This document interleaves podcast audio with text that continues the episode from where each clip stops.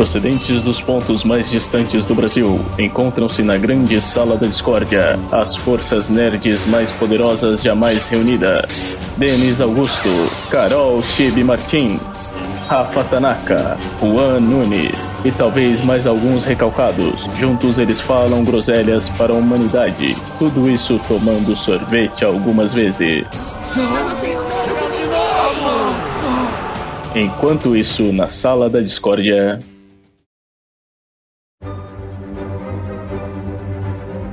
Eu sou o Homem de Ferro. Vocês não são dignos.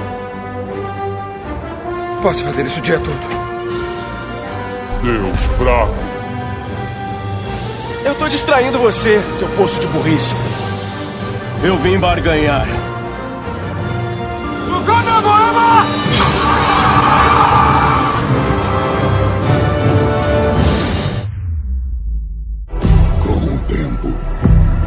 saber o que é perder. Ter a certeza de que estão certos, mas falhar da mesma forma. Temam, fujam. O destino sempre chega.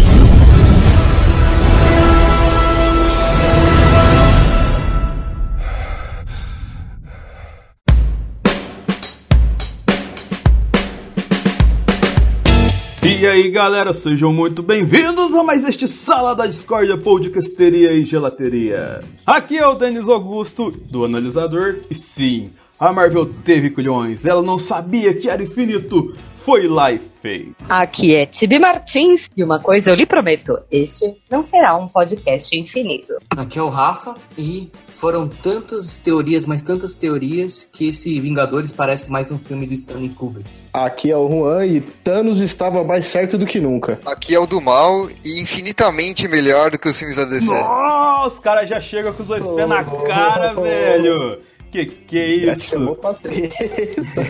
Chamou no fight. Também é o quê? É o nosso Chuchu do Mal, né, cara? O rival do Pico Rick, né?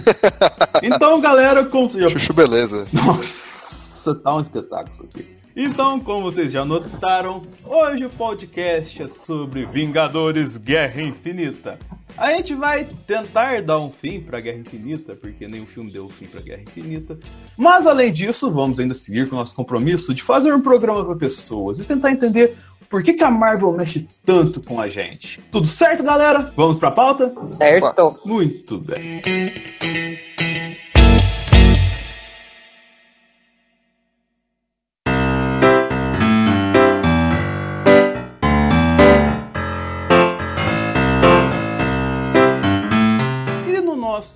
De histórias, vamos fazer uma coisinha um pouco diferente. Mas antes da gente entrar no tema efetivamente, explorar os meandros que a gente quer explorar nesse bloco de histórias, eu tenho alguns recadinhos para vocês. Primeiro, que se você quer ter uma história contada aqui, quer participar do Sala da Discórdia, ter a sua história efetivamente em um podcast, você pode mandar e-mail para saladiscordia.zonae.com.br. E além disso, eu, entre aspas, quero pedir desculpas aqui para os nossos colegas produtores de conteúdo, pois a gente está num tema que é muito visado. Eu recebi vários pedidos de galera para participar do programa aqui. Só que a gente está só com o time principal aqui e com o do mal, porque o do mal é por você um vilão, entendeu? Por isso que ele tá aqui. A gente ficou com medo dele. A gente tá igual o filme mesmo. Todo mundo precisa de um Thanos. Na realidade, é o nepotismo por causa da Tibi. Trago aqui essa denúncia. Como assim? Vocês que pediram o chuchu do mal. O show do mal é um cara legal. Foi eu que pedi, mas ainda assim é nepotismo. É isso aí. Vocês que queriam um vilão pra essa história. Exatamente. Ele se provou o chuchu do mal, por isso que ele tá aqui, entendeu? Lá- mas a gente colocou ele agora, porque mais pra frente a gente vai colocar ele pra lutar com o Pico Rick, entendeu? Então faz toda a parte do universo compartilhado do Sala da Discord, por isso que ele tá aqui agora, entendeu? Mas voltando aqui, gostaria de pedir uma espécie de desculpa pros nossos colegas produtores de conteúdo, porque esse tema é um tema muito visado, entendeu? E como a gente teve alguns problemas técnicos para gravar esse programa, vocês não fazem ideia de como que tá- vai ser o tempo de gravação e o tempo de lançamento desse podcast. Então, a gente fez do modo mais compacto que a gente conseguiu na hora, entendeu? Então, com certeza a gente vai abordar mais Marvel mais pra frente. Aí a gente vai chamar todo mundo aqui que curte nosso material também, até a galera do Zona E, o Roberto parece direto aí, muita gente que pediu inbox pra gente também participar. E todo mundo vai participar aqui com a gente, beleza? Deixa eu jogar os pano quentes e falar que quem não veio dessa vez vai ter próxima. Pode ficar tranquilo. Exatamente. Então vamos lá. Em cima disso, tenho aqui para falar para vocês aqui que esses primeiros blocos vão ser sem spoilers, porque a gente vai tentar estabelecer um panorama de o que levou a Marvel a chegar nesse ponto de fazer um filme que mexesse tanto com o público, tanto nerd, sem ser nerd, que gosta, que não gosta de cinema, e de fazer uma rosquinha virar um spoiler, entendeu? É isso, esse tipo de magnitude que fez Vingadores ser o que é efetivamente, entendeu? Então, para tentar começar a responder essa pergunta, eu já falo diretamente pro nosso mano Juan Nunes. O que a Marvel tem que as outras não têm, cara? Basicamente, o que a Marvel tem são os irmãos russos, que desde o Soldado Invernal tem trazido obras geniais aí do cinema de herói. Basicamente, os caras vêm chutando balde em tudo. Então, os caras têm carisma, têm profundidade e têm consequência em todos os filmes dele. Isso era o que não pode faltar na Marvel, que estava faltando em muitos outros filmes. Muito bem. E, tipo assim, isso é uma parte também do que fala, né? Porque você saber escolher as pessoas certas pro seu exército te leva a vitória quase que indiretamente. E Tipo, às vezes parece uma coisa boba falar isso, porque, ah, você tendo dinheiro, você faz o que você quiser, você consegue fazer uma obra bacana de qualquer jeito, mas não é bem assim que funcionam as coisas. Tem que ter um planejamento bonitinho pra isso. Meu Deus, justiça. Olha, não vamos começar com essa briga ainda. Já falei, eu já falei. Então você já falou, vai ser do mal. Ó, eu, não- eu acho que a Marvel ela tem um tato que os- as, outras, as outras empresas não têm. A DC, a Fox, a Sony tentaram reproduzir algumas obras aí, seja X-Men, Homem-Aranha, Quarteto Fantástico. E, cara, eles não têm tato pra realmente saber o que o público quer. Eles vão na onda da galera, só que a galera não sabe o que ela quer. A Marvel, vou falar que ela põe o pau na mesa e fala, ó, o que vocês querem é isso daqui. Mas ela tem uma, uma autoridade, assim, pra realmente criar uma tendência, que as outras empresas não têm. Simplesmente Falou um isso. ponto muito interessante, mas eu utilizei minha joia do tempo, fui até uns 10 minutos à frente desse diálogo, e eu acho que a Tibi vai falar um negócio importante já já sobre isso. Mas antes da Tibi falar, Rafa, o que, que a Marvel tem que as outras não têm, cara? Ah, coração. Oh. É, olha que lindo. Ah, olha só que bonito. Capitão Planeta.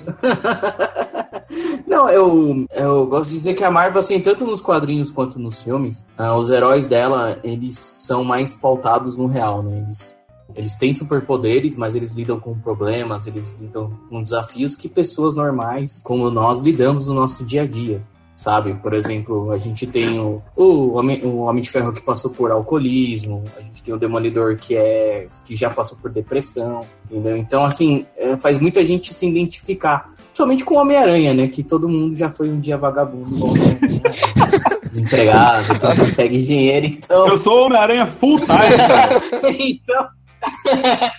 então, basicamente, né? é, eu acho que é mais pautada isso. Eu acho que ela sabe identificar diferente um pouco da DC que os heróis são vistos como deuses, né? As pessoas são meio inatingíveis. Então, acho que, que a Marvel conseguiu trazer isso pro filme, o que estava pautado nos quadrinhos. Uma das coisas que eu discuti já fazendo um pequeno jabá, é, quando eu gravei com Ultra Geek, Marvel vs DC, é justamente isso né, que o Rafa levantou. A Marvel, ela traz os problemas dos super-heróis muito próximo da pessoa, dos leitores. Enquanto a DC, ela põe os super-heróis é, mais distância, porque eles não têm os mesmos problemas da gente no dia a dia. Essa proximidade que as pessoas têm com os problemas que o, os super-heróis da Marvel é, geram. E é ela que introduziu essa coisa de diversidade com, com os X-Men. É, de homossexualismo e coisas que muitas vezes na época eram tabu. E aí ela que trouxe quadrinho mais para próximo do dia a dia do leitor. Não sei se vocês concordam com isso, mas. Não, totalmente concordo com isso. E só pra gente ter uma, um detalhezinho aqui, que você falou isso tudo aqui, e que representa muito bem isso. E nisso eu repasso a pergunta, tenho certeza de responder certinho, Tibi. O que, que a Marvel tem que as outras não têm? Eu acho que o que a Marvel tem, que as outras empresas não têm, é que por trás dela, ela só tem a maior empresa que sabe criar magia nesse mundo, é a Disney. É, se você olhar o que a Disney fez, é, quantas histórias lendárias. Só a Branca de Neve tem 70 anos de história e é uma das maiores princesas. É, se você entra na Disney, você entra no universo paralelo, você tá em outro mundo, sabe? No mundo mágico. É o slogan deles e é o que eles falam, é o mundo mágico da Disney, sabe? É, então, a Marvel só tem como aliada a empresa que mais sabe construir mundos mágicos é, no universo, tanto no mundo físico quanto no é, de entretenimento, quadrinho, HQ, filme. Eles tiveram a força da magia da Disney para conseguir construir esse universo que eles trouxeram nesses 10 anos. E é bem nessa pegada mesmo que a, que a Tib falou aqui, e que ajuda muito a explicar disso, e já entrando mais ou menos na segunda parte desse bloco 1, de por que os filmes de heróis mexem tanto com a gente, é porque, vamos colocar igual a questão que a gente tá falando aqui de Marvel e DC. Já vou falar antes que eu não tô colocando mérito em um e tirando mérito de outro, entendeu? É bem essa sintetização de o que cada um representa. Porque você tem do lado da Marvel, assim como a Tip falou, e o Rafa também falou, da questão dos heróis serem mais próximos do leitor.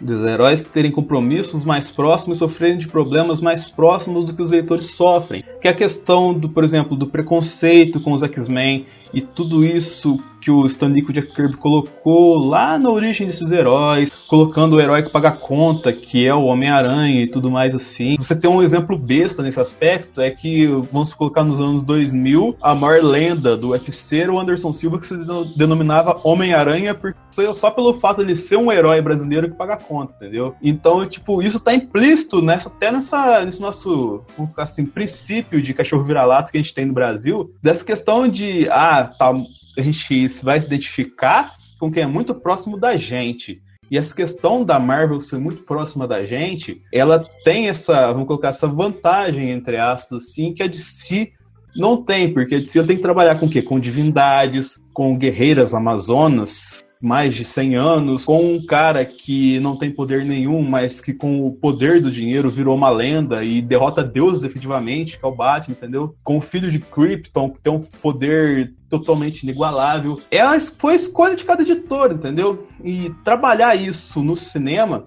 você tem que ter uma essência, tem que ter um coração. E nesse aspecto, já juntando com a segunda parte aqui, que é o que a Disney tem. A Disney não começou a construir universos megalomaníacos, assim como a Carol falou, tipo do dia pra noite, entendeu? Se lembrar, você que tá ouvindo esse programa, por exemplo, vai ter muitas coisas vai se identificar. Quem nasceu nos anos 90, por exemplo, vai ter aquela fita verde da Abril, entendeu? Da Disney, que você via Rei Leão, e você rebobinava e alugava. Toda vez que você via uma fita verde, era a fita da Disney, da Abril, que você alugava e assistia, que nem um louco. Eu lembro aquelas... da minha fita verde do Rei Leão. todo mundo Deus. teve. E, tipo, assim, e, e, eu vi Rei Leão no cinema, gente. É, isso aí eu não consegui fazer, não. então a gente começa a falar de Disney, já começa a mexer com a gente, entendeu?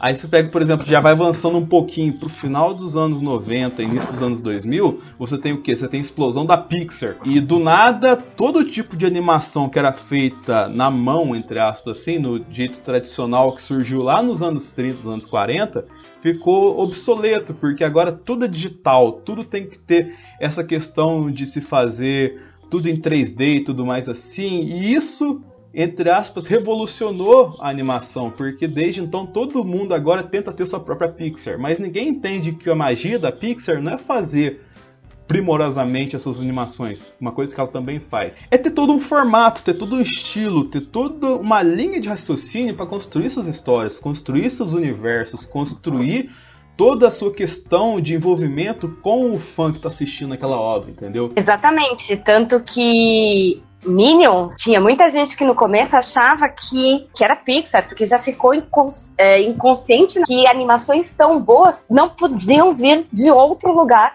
a não ser da Pixar. Exatamente, todo mundo descobriu que os Minions não eram da Disney quando fizeram o filme dos Minions, que foi uma bela de uma porcaria. Mas enfim. Minions não é porcaria. O filme do Minions, é, os Minions são gente boa, mas o filme é terrível. Não fala mal de Minions na minha frente. Ah, essa é o Minion, né?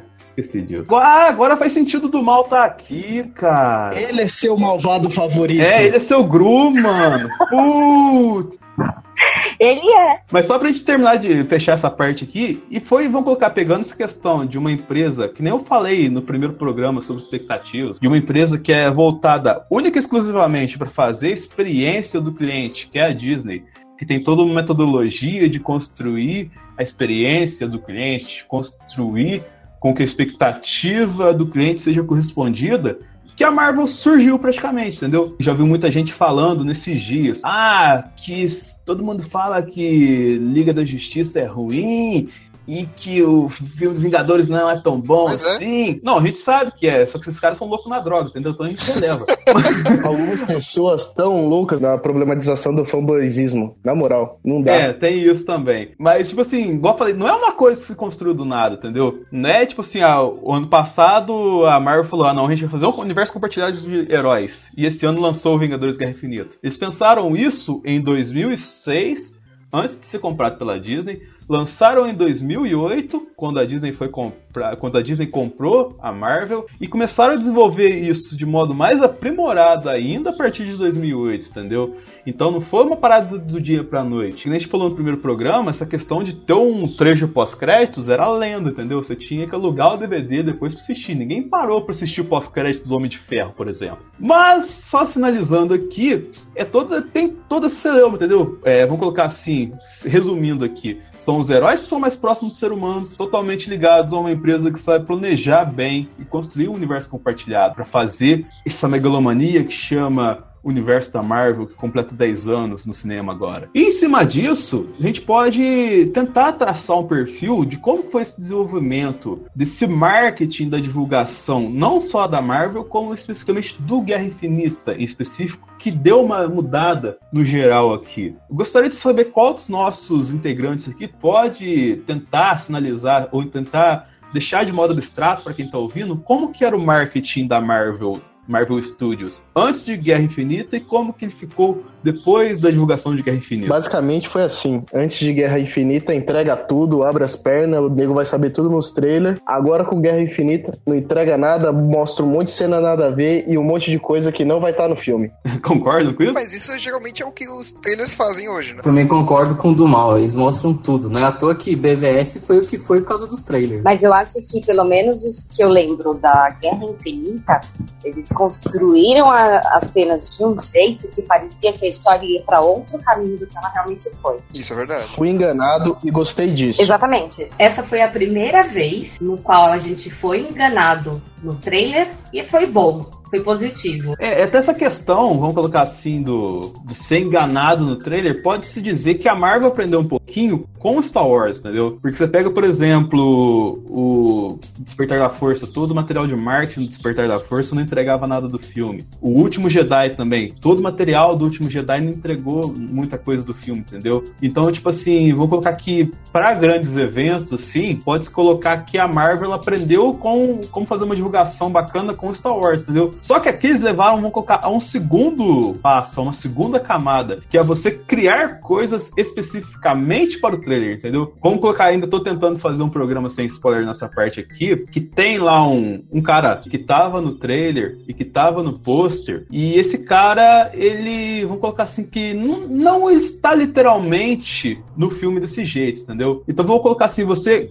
é, efetivamente construiu uma expectativa, voltando lá naquela questão de expectativa do primeiro programa, construiu uma expectativa de, de ter um personagem no filme, chega na hora, ele não está no filme, mas está em toda a divulgação, pode ser uma coisa prejudicial na questão com a mercadológica da coisa, para quem vão ficar é fã especificamente dessa pessoa em uma forma gigante. Eu acho que não estragou a experiência. Ah, não, eu também, eu também vou porque, se vocês lembrarem, tem o Guerra Civil também, né? Que ele, ele também ia para um caminho, né? E no final das contas acabou se provando outro. né? Foi bem diferente do que o trailer mostrava. Também o Soldado Invernal, isso daí, se você reparar, é todos os filmes do irmão, dos irmãos russos, né? Porque o Soldado Invernal, ele também parecia uma coisa, né? E você via que alguém morria, mas não mostrava quem morria. Aí você pensava que era algum amigo do Capitão, depois você vai ver que era o Nick Fury, entendeu? Então, se reparar, é todos os filmes dos irmãos russos, que os trailers são bem mais trabalhados. Acho que foi uma estratégia deles com o marketing, né? Da empresa. Então vamos colocar assim, na perspectiva do, da- de nós aqui, que somos vários publicitários, assim, como que. Vamos colocar, vou tentar fazer um arquétipo aqui e depois quero que vocês complementem, entendeu? Então vamos falar assim que ao longo de 10 anos, a Marvel ela começou a fazer o marketing para cinema naquele aspecto que ah, eu vou entregar o que vai levar o público até a sala de cinema e na hora eu só entrego como que tudo se desfecha. Só que com a exigência deste cliente aumentando com o tempo, vamos dizer assim que eles aprenderam um aspecto que às vezes entregar tudo que tem do filme não é tão interessante. E que nesse aspecto seria interessante a gente criar peças exclusivas para fazer uma divulgação, mas que não necessariamente estariam no cinema e que até certo ponto enganaria quem fosse ver no cinema, tentando sempre focar na maximização da experiência do fã entregando uma coisa que talvez ele não esperava, mas que talvez descobrisse que precisava daquilo, entendeu? Vocês concordam com esse tipo de postura, de abordagem, assim, de perspectiva? Você mesmo falou, Denis, são 10 anos. É, 10 anos não foi só de teste e de experimento para o filme. É, a gente vai bater muito isso também na hora que a gente estiver falando do filme em si.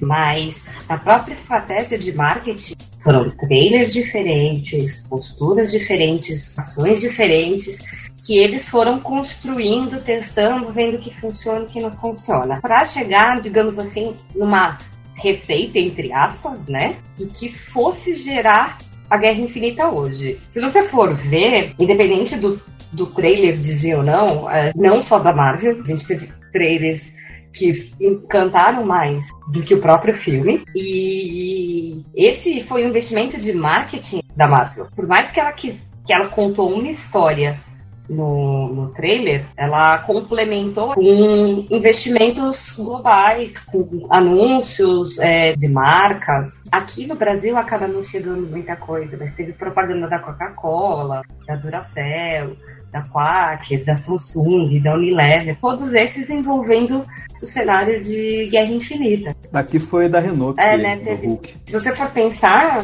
é, o investimento ele começou, na verdade, em 2008. Cada filme de introdução de um cenário para Guerra Infinita de certo modo, ele chega a ser uma ação de marketing. Então, tinha coisas no, no trailer, por exemplo, que não precisava ser dito, não precisava ser colocado, porque a gente já está envolto nesse cenário há 10 anos. Por mais que algumas coisas enganem, outras coisas você já tem que ter a perspicácia de saber por conta de todo o histórico que você tem. Mais uma coisa adicionando, eu acho que a Marvel ela se planejou bem. Ela teve 10 anos, como a Tibi falou, para acertar e errar. A gente viu que algumas continuações não foram tão boas quanto seus primeiros filmes, né? Uh, com o caso do, do Homem de Ferro. E ela também ela apostou em diretores novos e desconhecidos, que o grande público não conhecia. E, e ela, ela confia nos personagens que ela tinha. Que basicamente isso que fez ela ser o que ela é ao longo desses 10 anos no cinema. Ah, cara, eu tô de boa, porque o trailer não precisava mostrar mais nada, velho. Porque, porra, antes você tinha que convencer a gente a ir assistir. Agora a gente tem que convencer a gente a assistir. Muitas vezes tiver que assistir. E isso só vai acontecer quando a gente vai ver o filme pela primeira vez. Eu, particularmente, já fui convencido a ver o filme assim que anunciaram o título. De lá pra cá, pô, vi um ou outro material, porque achei que ia tomar algum spoiler, mas no final das contas tudo que eu vi não me deu spoiler de nada. Eu não precisava mais ser convencido, eu só tinha que ir pronto. A Marvel já atingiu outro, pra, outro patamar. Ela já tá em outro nível, que ela não precisa mais convencer você que você tem que ver isso. Ela não precisa mais fazer os trailers puta espetacular para poder fazer isso. Ela já é isso. E quando ela bota qualquer coisa, é para poder arrecadar só uma galera que parece que vivia numa caverna, mas Hoje em dia, cara, você pegar qualquer criança, até qualquer adulto, já viu algum filme, conhece o personagem, mesmo que de longe. Sabe exatamente do que tá se tratando. Então, ela já tá em outro nível, cara. Até nessa questão, a gente pode colocar assim que tem. Que, vamos colocar a estratégia de uma franquia, efetivamente, é fazer filmes episódicos. Que nem a gente tem da maior franquia do universo, que é Star Wars. Elas são nomeadas por episódio 1, 2, 3, 4, 5, 6, 7. Ou seja, os filmes viram episódio de uma série maior. Só que parece que na Marvel, os filmes do MCU, eles têm mais cara ainda de um episódio de uma série, entendeu? E essa estratégia de fazer uma. Vamos colocar filmes episódicos, vamos colocar assim, é, poderia ser muito arriscado. Teve muita gente que já se ferrou tentando copiar o estilo episódico, e não só digo do lado azul dos quadrinhos, mas tipo fora do desse meandro de falar de quadrinhos e tudo mais, que é gente inventando franquia de monstro, franquia de filme do The Rock, assim, franquia de carro, assim, fazendo filme de episódicos e que não entregam experiência pro, pro usuário. E a Marvel ela conseguiu fazer a parada episódica e que ao mesmo tempo entrega várias coisinhas, por mais bestas que pareçam às vezes, para o fã que tá assistindo aquela obra, entendeu? Então, mas eu acho que isso vem desde antes. Veio com Harry Potter e Senhor dos Anéis. Também. O próprio Matrix. Sim, sim. Vamos colocar que foi o advento, vamos colocar assim na questão de franquias assim, mas eu acho que nem o cinema soube trabalhar muito bem com franquias, né? Então vamos colocar que antes disso, uma franquia gigantesca que tinha, colocando Star Wars de lado, era 007. Aí eu vou puxar a velhice dessa pessoa aqui, né? é, eu lembro que quando saiu Titanic, tinha cinema que dividia a sessão em duas, porque as pessoas não estavam acostumadas a duas horas e meia, três horas de filme. Dava uma pausa no filme e depois continuava. Mas o, Coração Valente também não entrou nessa, nesse naipe, porque eu lembro que, mano, eram duas fitas cassete e, cara, é um filme grande pra porra até hoje. Era isso que eu ia falar, porque não foi só o Titanic. Senhor dos Anéis também, é que muita gente não lembra. Que talvez muita gente não saiba o que é uma fita VHS, a hora que a gente falou da fita verde da, da Abril.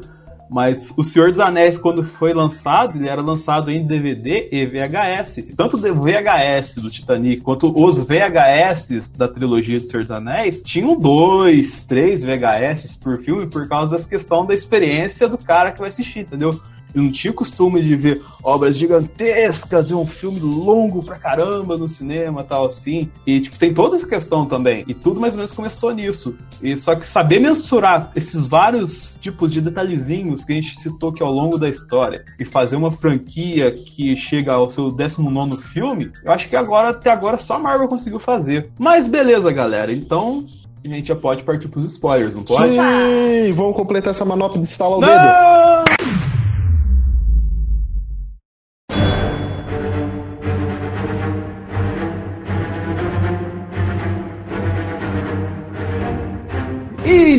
Chegamos, galera. Finalmente vamos falar sobre Guerra Infinita. Ainda neste primeiro momento, sem spoilers, porque eu quero de cada um um breve veredito do que foi a Guerra Infinita para cada um de vocês, entendeu? E vamos colocar, fazer uma breve resenha aqui de pontos fortes, pontos fracos e Vingadores Guerra Infinita. Vou começar agora pelo Rafa. Vingadores Guerra Infinita foi o arrebatamento para mim da Record lá. Beleza. Foi bem naquele.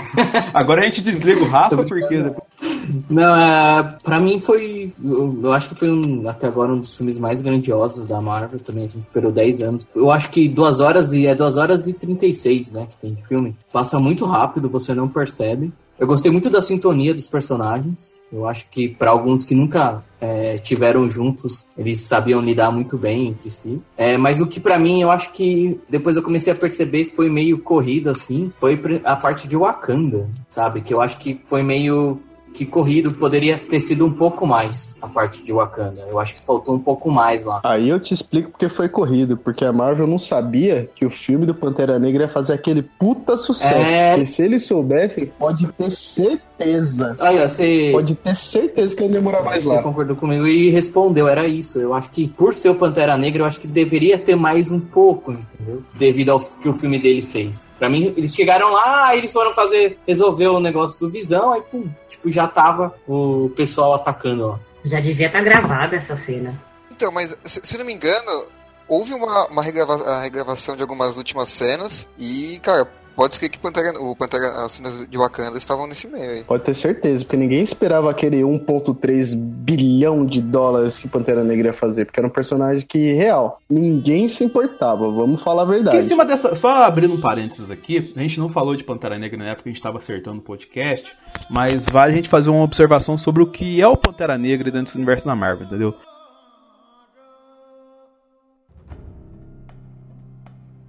Por que que Pantera Negra fez um bilhão aqui, cara? Porque, primeiro, trouxe o Ryan Coogler para fazer o filme, e quem assistiu Fruitvale Station vai saber do que eu tô falando, porque o cara, ele era um cara totalmente do mainstream, que não vou colocar assim, não focava, ele nunca focou sua linha de produção ou seu, sua metodologia de trabalho em fazer um filme vendável, fazer um filme comercial. Ele sempre focou em colocar, vou colocar entre, bem é, literal assim, o seu coração na tela. Colocar o sofrimento do americano, negro americano, que é o que ele é, na tela, assim. E o Fruitvale Station, que eu falo que eu tô usando de exemplo, um por ter o. Jordan e dois por ter direção dele, que conta uma história que aconteceu no Réveillon de 2013, onde um negro foi assassinado simplesmente por ser negro no metrô dos Estados Unidos, é, já mostra como que é a linha de trabalho do cara, entendeu? Aí jogando pra Pantera Negra, por que que esse filme e todo esse background do Ryan Coogler é importante? Pois o cara colocou no Pantera Negra todas essas nuances que formaram o caráter dele, entendeu? O caso dos anos 90, de uma guerra interracial que estava rolando em Oakland, colocou toda a formação embasada nos Panteras Negras, que indiretamente inspirou Stan Lee e o Jack Kirby a colocar o nome de Pantera Negra no Pantera Negra, colocou todo esse background da apartheid, do negro sendo escravizado, do negro que sofre na sociedade americana e sofreu no mundo inteiro, então, tipo, isso, o Pantera Negra, ele não é só um simples filme da Marvel. Ele é um filme que comunicou com uma grande parcela da população que ainda não tinha, vamos supor, sido atingida pela Marvel, que foi a comunidade negra, efetivamente. Bacana. Não, é, isso é super importante, né? Já vou jogar pra você então, tipo, você que tomou a palavra aí. Colocar o seu breve veredito, sem spoilers, sobre o que foi Guerra Infinita pra você. Eu ainda não consegui selecionar as melhores palavras, vou ser bem sincera. E olha que três dias que eu vi o filme. É o que eu falei. A Marvel pegou esses 10 anos de acertos e erros e ela conseguiu construir um filme que meu, ritmo sensacional. Mesmo as horas dramáticas, é, o ritmo não cai, você fica vidrado o tempo todo. O drama te, te atrai, comédia te atrai, não eles souberam dosar o ponto de... Uma das coisas que a gente aprendeu com Batman nos anos 90, né? Um monte de vilão, pode dar merda. e eles pegaram os erros que eles tiveram na Guerra Civil, aquela confusão, e conseguiram acertar e dosar bem a quantidade de personagens, onde está cada momento da batalha, do, que não ficou confuso. É, não sei, essa foi a minha visão. Para mim, nenhum herói foi maior do que o outro lá dentro. Eles conseguiram tá todo mundo junto numa proporção igual, sabe? Por mais que em alguns momentos tivesse. Você viu que eles não puxaram sardinha para ninguém. E eu achei isso sensacional. Porque a gente tem pessoas fodas que transformaram o personagem numa coisa muito maior do que ele era. Que esse filme puxou sardinha para esses caras. Eles conseguiram equilibrar bem a força de todos os super-heróis que estavam ali dentro. E, meu, quem não assistir é trouxa.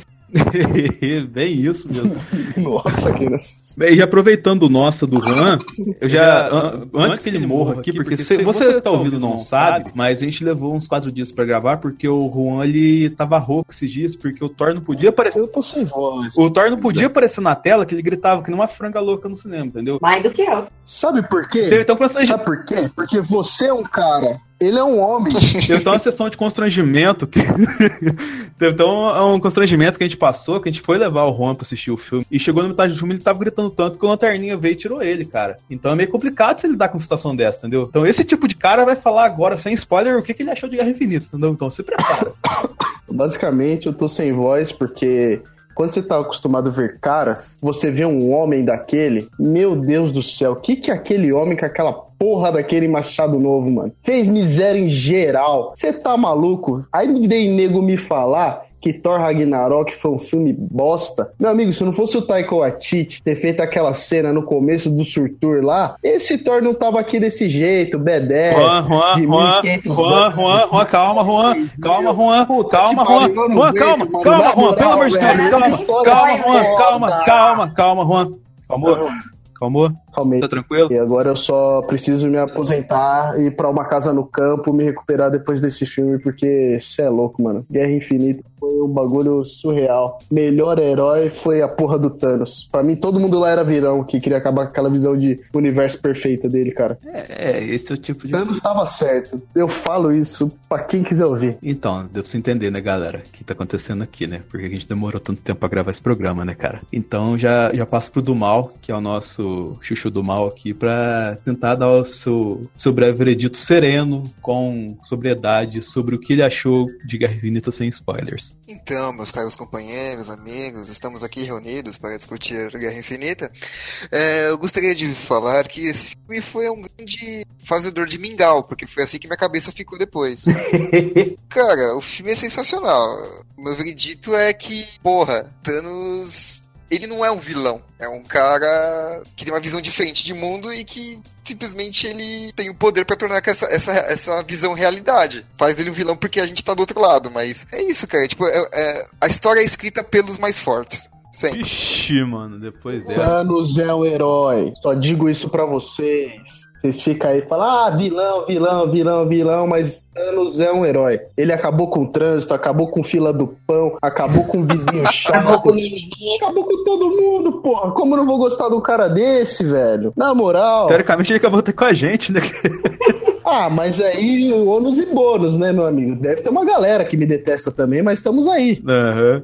Mas só pra tentar dar um- uma última sintetizada aqui antes da gente mergulhar fundo nos spoilers. Cara, Guerra Infinita, ela sintetiza efetivamente o que são os 10 anos da Marvel. Porque você vai pegar, analisar assim essa questão. O filme, cara, vamos colocar, você entra na parte do Capitão América. Você sente no filme do Capitão América. Você entra na parte que tá o Doutor Estranho com o Wong. Você se sente dentro do Doutor Estranho.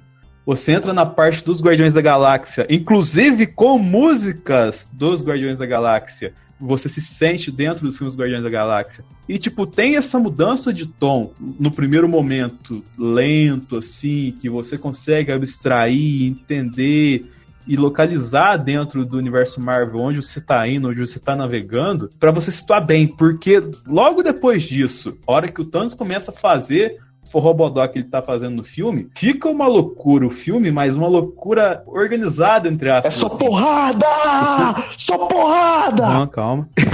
o filme ele fica numa loucura, sim, mas nessa loucura organizada de que você vai de uma cena à gargalhada e da outra cena você vai totalmente ao desespero, literalmente. Porque os caras souberam muito bem localizar e colocar o papel de cada um na tela, assim, que eu já vi muito filme que se diz cult, que se diz revolucionário, que se diz digno de Oscar, que não conseguiu fazer isso. Eu não tô falando de filme de franquia, não. Eu falo desse filme de diretor cabeçudo aí, que fala que filme de herói não vale nada. Filme de herói que torce pra filme de herói que acaba o hype logo, entendeu? Então, tipo, não adianta nada você falar que um filme é, de herói é só uma, um, vamos supor, um, um câncer no mercado, se você não consegue tra um, tra- um trabalho melhor que isso, entendeu? E nesse aspecto, Guerra Infinita foi excelente. Sem contar a construção de Thanos brilhante e tantas coisas a gente falar agora na questão de spoilers. Essa questão de que fazer o Guerra Infinita, o filme de comemoração dos 10 anos da Marvel, e um filme que efetivamente você sente os 10 anos da Marvel na tela, pra mim é o grande legado, sem dúvida, de Guerra Infinita. Bem, galera, a gente pode pular pro spoiler já? Sim. Sim!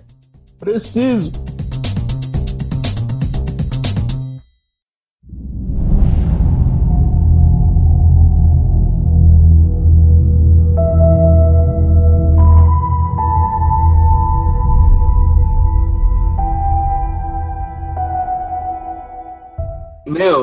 Eu preciso mostrar uma imagem pra você. Nós coloca linkado debaixo do O post. pessoal fez uma. Peraí, peraí, peraí. Pera, ô, ô, Rafa, só um minutinho. Bem, agora a gente vai começar os spoilers, então. Vinheta de spoilers. Oh my god, the spoiler is flying the car! Este programa contém spoilers, ao contrário do carro do Hamilton. Você foi avisado. A partir daqui até o final vai ser uma loucura digna de Guerra Infinita, só de spoilers. Vai, Rafa, pode fazer. É, ó, essa daqui, ó. Ah, eu vi isso aí, cara. Ô, ô, isso tá excelente, cara.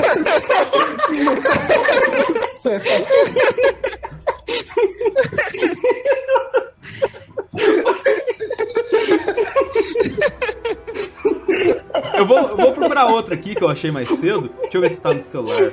Mano, eu achei- Agora tá todo mundo. so- Fizeram a foto do chorão do Charlie Brown desaparecendo, assim. Ah, internet, eu te amo, internet. Só pra sintetizar o que a gente tá fazendo aqui, que a gente tá rindo tanto, porque isso aqui já pode entrar na nossa parte com spoilers. O Rafa, ele colocou uma imagem aqui do Chaves, naquele episódio do Escorpião, onde a Chiquinha e o Kiko, que foram picados pelo escorpião, estão virando farelo, assim como Homem-Aranha, assim como a, a- todo mundo praticamente que tá matando o filme, tá ligado? Mamãe querida. Aí, tipo assim, isso aqui, essa imagem é brilhante pra gente sintetizar como que foi Guerra Infinita, porque essa imagem tá viajando na internet desde domingo, você tá ouvindo aí na terça-feira, e se você não viu o filme até terça-feira, Você tá você viu essa imagem, e ela é de Guerra Infinita, e você não sabe o que, que é isso, entendeu? Isso que é o mais excelente, entendeu? Que isso aqui vai, vai virar um meme, e você só vai descobrir assistindo Guerra Infinita, efetivamente. Se você não assistiu, você é um vacilão. E começando já falando nisso, cara, é. Tipo, tem muita coisa. Foi uma explosão de sentimentos, assim. Que, por exemplo, você pode ver, igual, igual a imagem, vou até salvar pra vocês aqui. Linkado debaixo do post. Spoiler de Guerra Infinita fora de contexto.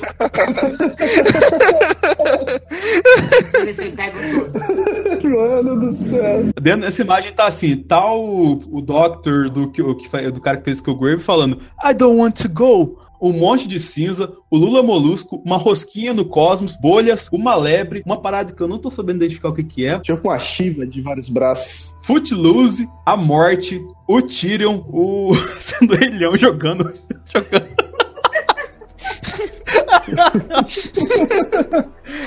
Eu adoro esse meme do Rafinha. e, o- e uma mão instalando assim, entendeu? Essas duas imagens vão estar anexadas no programa, entendeu? Se abrir a, a imagem lá do Zonaí, abrir no site do Zonaí, você vai ver essas duas imagens anexadas no programa, cara. E tipo, isso aqui. É pra você ver, a gente acabou de postar duas imagens recheadas de spoilers de Guerra Infinita e que todo mundo vai ver, mas que se você não tiver assistido o filme, você não vai tomar spoiler. Porque, cara, é uma explosão de sentimentos tão absurda, uma, um volume de informações tão bizarro e que ao mesmo tempo a gente consegue compreender todas elas que eu acho que isso que é um dos segredos que dá no filme tão mágico, entendeu? E já começando nisso, eu, eu tentei dividir o filme em alguns tipos de núcleos, entendeu? É, vamos começar falando, tipo assim. Começar do começo, efetivamente. Alguém quer, vamos sei lá, começar a falar aqui da, da parte inicial do filme pra gente já ir colocando as nossas opiniões colaterais assim? Ah, aquela parte que começa na nave do Thor e Thanos mata Loki, Heimdall, a porra toda e o Hulk vai pra Terra? Sim, essa parte, cara, porque isso, cara, já, já, já dá os dois pés na cara assim, no filme e já mostra, tipo, um negócio assim, cara, os caras não mostraram como é que ele pegou o orbe, velho. Mas não precisou mostrar como é que ele pegou o orbe, porque só nessa cena da A nave. gente sabe como ele pegou, meu amigo. Rapaz, se o Ronan quase dizimou a tropa dos Nova, imagina o que o Thanos fez, meu amigo. Imagina o que aconteceu com a Cruella lá, velho. Tô com dó da Cruella, mano. Rapaz, o Thanos deve ter destruído todo mundo, ter dado tapa na mãe, na mãe, na criança, em todo mundo. Tipo aquele meme, tá ligado? Do Guerra Infinita, do gifzinho do cara que fica dando tapa em todo mundo na Já, esse trailer, nossa, no excelente. churrasco. Puta, velho, foi isso que o cara fez quando chegou lá, porra. Acabou com os novos, acabou com todo mundo. Você já subentende o que aconteceu. Aí aconteceu, olha, todo mundo no chão lá, porque Asgard são as pessoas, então agora Asgard não é mais ninguém. Porque, porra, matou geral.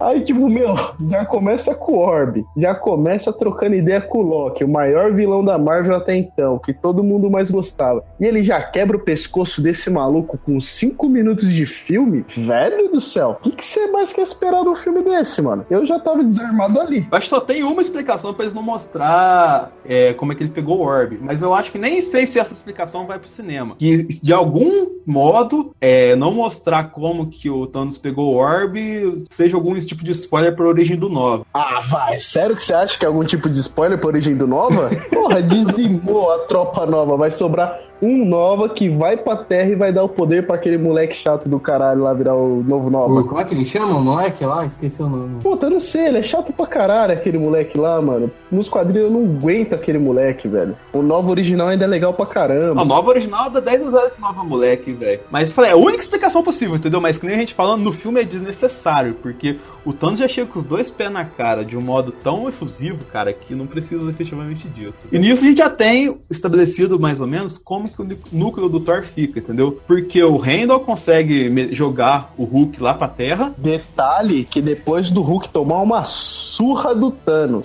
sem usar o poder do Orb, nem nada, é no mano a mano, tete a tete. Soco no. Mano, é soco na cara, velho. Thanos não tá pra brincadeira. E os caras ainda falam, mano, deixa ele brincar. Na moral, deixa ele se divertir. Nossa, muito filho da puta isso, né? Deixa ele Você brincar. fala, eita porra, se isso que ele tá fazendo com o Hulk é se divertir, meu amigo, eu quero ver quando ele pegar uma luta de verdade com todo mundo na vontade no próximo filme, mano. Aí eu, aí eu vou pirar, mano. Eu vou tirar a camisa dentro da sala, vou girar, vou torcer. Puta que pariu, mano. Eu Que medo. Dó de quem vai estar do meu lado ano que vem. Eu tô com dó de quem vai ver no cinema com você, cara. É, o Juan, o Juan tá muito exaltado, cara. Você tem que se, se acalma, Juan.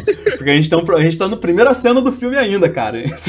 Segura a onda aí, mano. E, cara, na primeira cena do filme eu já tava assim, já tinha voado metade de balde de pipoca pra galera que tava na fileira da frente, velho. Na moral, não tem como se render, velho. Porra, Josh Brolin destruiu, mano. Nesses 5 minutos de filme, a única coisa que aconteceu comigo foi uma lágrima solitária escorrendo no canto do olho.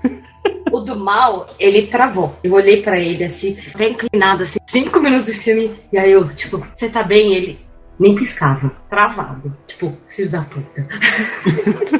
Já dá pra sintetizar como que foi, cara. Esse pé na porta, logo na cara assim, e aí a gente estabelece, né? Uma coisa que eu achei excelente, agora tentando ir pra uma camada mais profunda do filme, e é um dos personagens pra mim que, na- vamos colocar aqui, estruturando o filme numa espécie de árvore assim, teria no topo Thanos, e na segunda camada, assim, um pouquinho acima, a Gamora, e logo de- um pouquinho abaixo da Gamora, mas não tanto numa um, um, uma, uma prateleira acima, é, teríamos o Thor e o Doutor Estranho. Que esses quatro personagens, vamos colocar aqui entre aspas assim, são os que efetivamente movimentam o filme, entendeu? E nisso a gente já tem toda uma questão que eu acho que foi uma das partes que mais me tocaram, que é aquele diálogo do Rock com o Thor. Do Rock virar pro Thor e falar, cara, por que você tá fazendo isso? O que, que você tem pra salvar? O, por que, que você tá ainda, depois de ter tomado uma costa do Thanos, por que, que você tá nisso ainda? Aí que ele fala, né? Ah, eu perdi minha mãe, perdi meu pai, eu perdi meu irmão,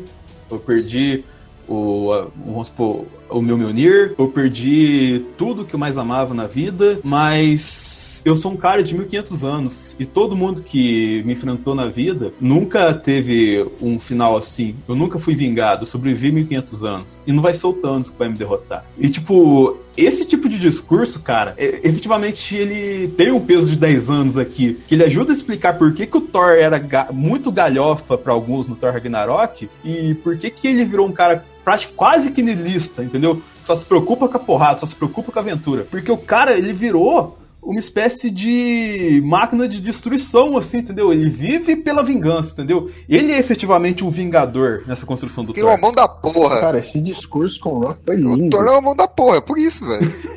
Você é um cara, ele é um homem, ele tem músculos. Juan, Você é Juan, louco, velho. calma, Puta que Juan. pariu, mano. Juan tá, tá na segunda filme, parte mano. do Puta filme aí. Juan. Tô quieta, porque eu não quero que o do mal dê uma de Star-Lord. Tira a mão dos músculos dele. Eu não vou falar nada porque eu tô na mesma situação. O Star-Lord é um Por rapaz. que, que você tá mudando a sua voz? Então, o Tony, o Tony tá lá com a Pepper conversando, falando que ele tinha um sonho, que ele sonhou que eles tinham um filho. né? E a Pepper até fala pra ele que ele é o Homem de Ferro, eles nunca poderiam ter um filho. Né? Aí ele fala que se ele pudesse voltar no tempo, ele voltaria e ele deixaria de ser Homem. Aí também a gente vê o Hulk caindo no santuário do Doutor Estranho, né? E a gente vê o, ele tendo uma conversa com o Wong lá, né? E depois ele, ele abrindo o portal e pedindo ajuda pro, pro Tony. E nessa parte também foi interessante a gente ver como é foi a batalha de egos do Tony Stark com o Stephen Strange, né, cara? Porque é tipo, bateu de muito de frente os dois ali, né? Nossa, é que eles têm o mesmo assim, eles têm o mesmo perfil, né? E tem o ego, né? Não, o ego foi. O Egon é do, do Guardiões da Galáxia. É, Tá bom, vou mudar a prova. Vou, vou mudar a frase. Tem um querendo provar que defende a Terra mais do que o outro. É, porque se voltar lá no Thor Ragnarok, e isso é a parte que a gente tá falando, o Guerra Infinita ele é um filme brilhante nesse aspecto, porque ele junta várias pontes que estavam soltas, e às vezes pontos que a gente nem sabia que estavam soltos, porque você volta lá no Thor Ragnarok, uma das, vamos colocar assim, das desculpas pro Doutor Estranho saber que o Odin tava na Terra, é porque agora ele se julgava o cara pronto pra defender a Terra, né? E nisso ele sabia onde estavam todos os perigos da Terra. E tipo, nessa parte, cara, começa a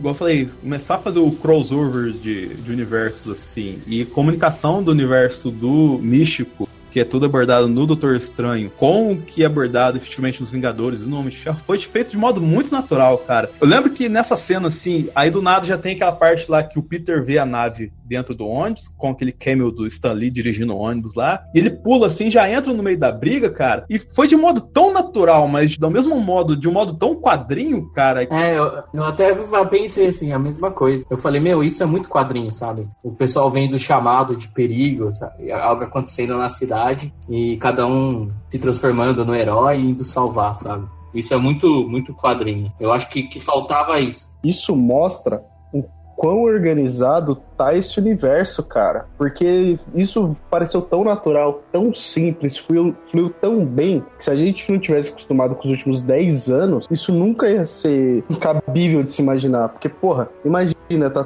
caindo um raio azul do céu e só tem um herói para salvar aquilo. Onde tava o resto da galera? Nesse filme, não. Vai mostrando que o pessoal vai chegando muito fluido. Então, tipo, os caras misturam o universo urbano do Homem de Ferro e do Homem-Aranha, o universo místico do Doutor Estranho e do Wong, e depois os caras misturam tudo lá pra frente no espaço com os Guardiões da Galáxia. Esses três universos que estavam divididos nesses núcleos em cada filme funcionam tão bem e flui tão junto que quando você percebe, essa galera que nunca tinha se trombado tá lutando junto para tirar a porra de uma luva de uma mão aí, velho. Como você ia acreditar nisso há, tipo, 10 anos atrás? Não tem como, velho. É muito surreal o que esse filme fez. A empolgação é nítida, né?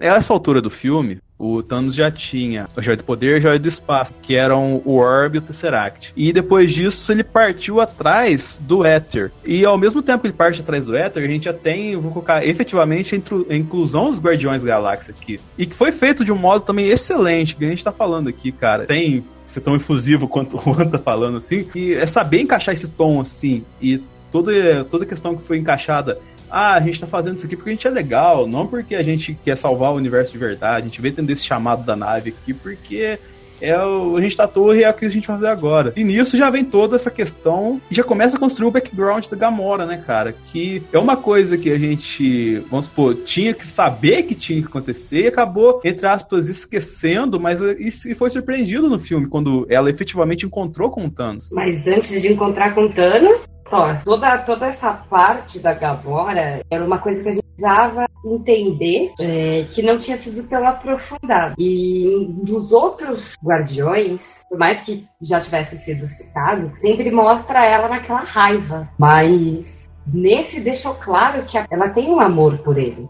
Isso pesa então, essa questão desse complemento dela, dela ser, entre aspas, nervosinha com fundamento, que foi esse fator, sim, entre aspas, surpreendente, sim, e que ajudou muito a construir o background dela, né? Porque tinha essa questão de que ela tinha um segredo muito importante e que, por mais que a gente deveria saber, a gente não ficou sabendo que era onde estava a dita da joia da alma. E, tipo, todo o desenvolvimento em cima disso, da questão até da. Além de uma cena espetacular que foi da nebulosa desmontada dentro da nave do Thanos, mostrando uma gravação usando entre aspas o árbitro de vídeo para falar que a Gamora estava errado, é, foi uma coisa que tipo a gente não esperava e que fazia todo sentido, entendeu? Mas no meio dessa galera toda assim desse desenvolvimento, a gente ainda teve a questão da Ordem Negra, né, que era a galera que tava servindo Thanos assim. E em cima disso, vamos colocar que talvez isso aqui seja um dos possíveis pontos fracos do filme, mas eu até vejo que tem algum sentido disso não acabar roubando um pouquinho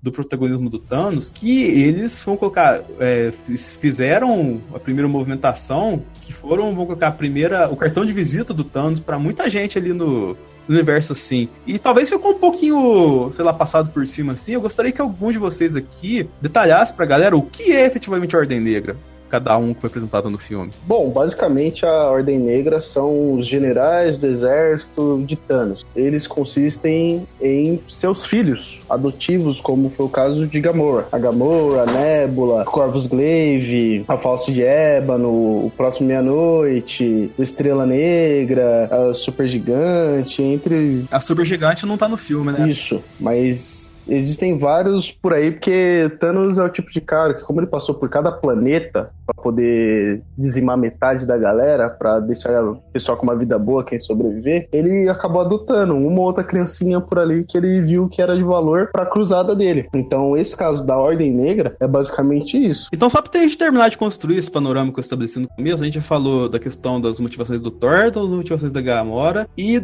do vamos supor da importância agora que a gente falta falar é do Doutor Estranho, entendeu? E nisso, é, vamos colocar assim que aquela questão dele viajar 14 milhões e trocentos mil vezes no tempo para achar a única alternativa que vai resolver o dia deles, cara, abre um precedente pra gente construir tanta teoria aqui que somada ao fato do Thanos ter conseguido pegar o Éter, que é a joia da realidade, bagunça totalmente qualquer tipo de teoria que a gente construir, né? Vou deixar mais questão de teorias pro final, mas na perspectiva de cada um, gostaria de saber aqui o que vocês acham que é essa uma solução que o Doutor Estranho viu. Não tô falando pra construir a teoria final do filme, vamos supor para construir o que que o Doutor Estranho viu, entendeu? Então, eu acho que nessa que eles vencem, eu acho que é justamente quando o Thanos... Porque a minha teoria, na verdade, é a... que o Thanos ele vai criar o multiverso. Então, com todo o poder da joia que ele tem, não é que ele destrói metade das pessoas.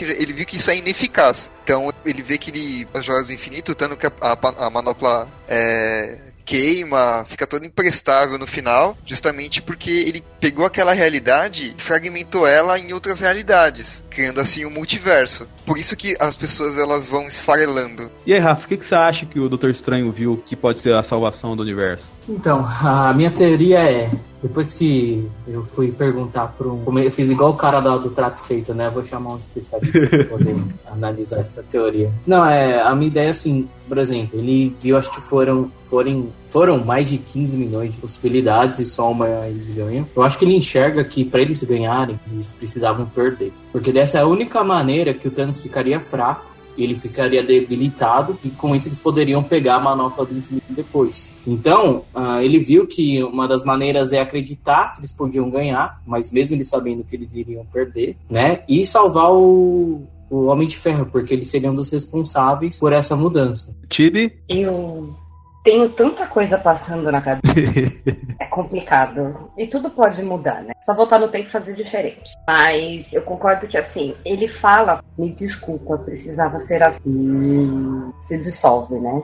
Então ele viu que a solução é, precisava acontecer desse jeito para eles poderem continuar e realmente vencer essa batalha. E ele pediu desculpa pro Tony. E aí vem a outra questão, né? O do mal falou que ele acredita que é, criou um multiverso, mas se você olhar, e é um spoiler bem spoiler mesmo, então, as pessoas que ficaram nesse universo são as pessoas que os contratos estão para terminar.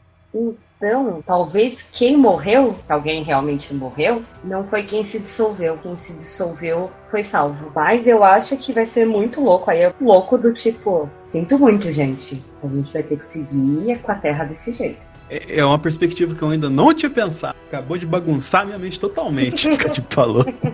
Quem sobreviveu, no caso, morreu. E quem morreu, no caso, sobreviveu. Plot twist no começo do próximo filme. Eu, eu também acredito naquela teoria que não morreram. Eu acho que essas pessoas que, uh, que sumiram aí, foram arrebatamento aí, elas pra outro lugar. Eu, e se elas foram parar, tipo, na joia da alma? Ou elas foram parar em uma outra realidade? E só quem pode salvar elas é o Homem-Formiga. Universo quântico é só o que eu quero no próximo filme. Aproveitando, acho que você não falou, né, Juan? O que você acha que ele viu? Eu acho que é isso mesmo, é um final digno. Thanos chegou e fez o que tinha que fazer. E pra mim, o universo tem que acabar agora. Não, mas não é pra acabar agora, não, rapaz. É pra, é pra falar o que, que o Doutor Estranho viu nos 2 milhões de realidades, caralho. ah, desculpa, então. A gente, a gente conversando aqui rapidinho, uh, eu, eu lembro eu tava dando um, um, uma estudada no, no Guerra Infinita essa semana. Tem algumas, teo, é, algumas teorias, não, tem alguma parte dos quadrinhos que existe uma outra realidade dentro da Joia da Alma, que é onde o Adam Warlock fica preso. Exatamente. É um mini universo lá dentro da Joia da Alma. O que, que você viu, Juan? O que, que você acha que o Doutor Estranho viu, na verdade? Eu acho que o Doutor Estranho viu basicamente que ele tinha que salvar o Tony, contradizendo o que ele falou no começo do filme. Se eu tiver que escolher a Joia da Alma ou vocês, eu vou escolher a Joia da Alma. E no final ele entrega entrega a joia porque ele sabe que o Tony precisa estar vivo. Porque,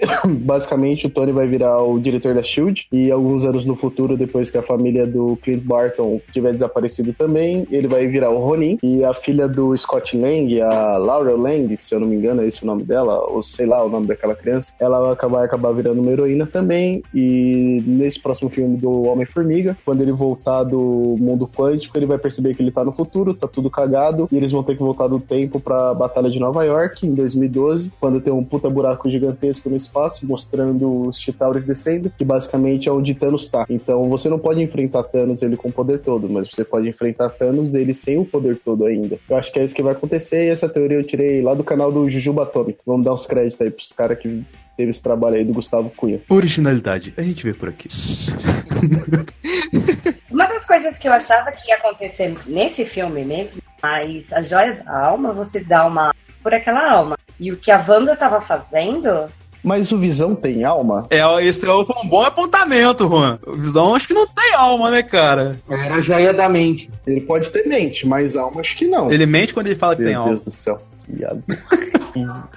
É até interessante de começar a pensar nisso, porque vamos colocar já indo pro final, porque o final é tão cabuloso que a gente tá falando do final aqui várias vezes. Que todo mundo vira farelo, a galera de 2012 não vira farelo, mas o Visão vira um pedaço de plástico e cai no chão, assim, ele vira um Hot Toys, escala um pra um e cai no chão, assim, tá ligado? boneca de teste. Será que a Gamora criou farelo depois de morta? Então não mostra nem ela nem o Loki. Eu, eu, eu acredito que quem morreu, morreu. É, não os farelos lá, mas tipo, a Gamora, o Loki, o Randall, o Visão, esses daí eu acho que eles não voltam mais. Todo mundo que morreu, morreu. Quem desapareceu, volta. Pode ficar tranquilo. E estranho também a Nebulosa ter ficado. Então, mas a Gamora, teoricamente, estaria no próximo filme do Guardiões. né? Ela disse que tá. Então, ó, você para pra pensar, ó que coisa bizarra que foi. Então, mas o próximo Guardiões não vai ser com o Stallone? Vai, o Águia Estelar vai estar no filme. Mas ó pra você ver como é que ficou bagunçada a parada. Sobrou a galera que tava em 2012 em Nova York, a viva, ninguém morreu. Aí além deles sobraram o Rocket, a Okoi e a Nebulosa, cara. E o Baku lá. E a Shuri. A Shuri tá aí. Você olha, dos Guardiões, o único que sobreviveu efetivamente foi o Rock. A Nebulosa não conta, a Nebulosa não era, era neutra, assim, vamos colocar. O cabo do Thor se plantar conta como Groot? Conta. Então beleza, sobrou o Groot também.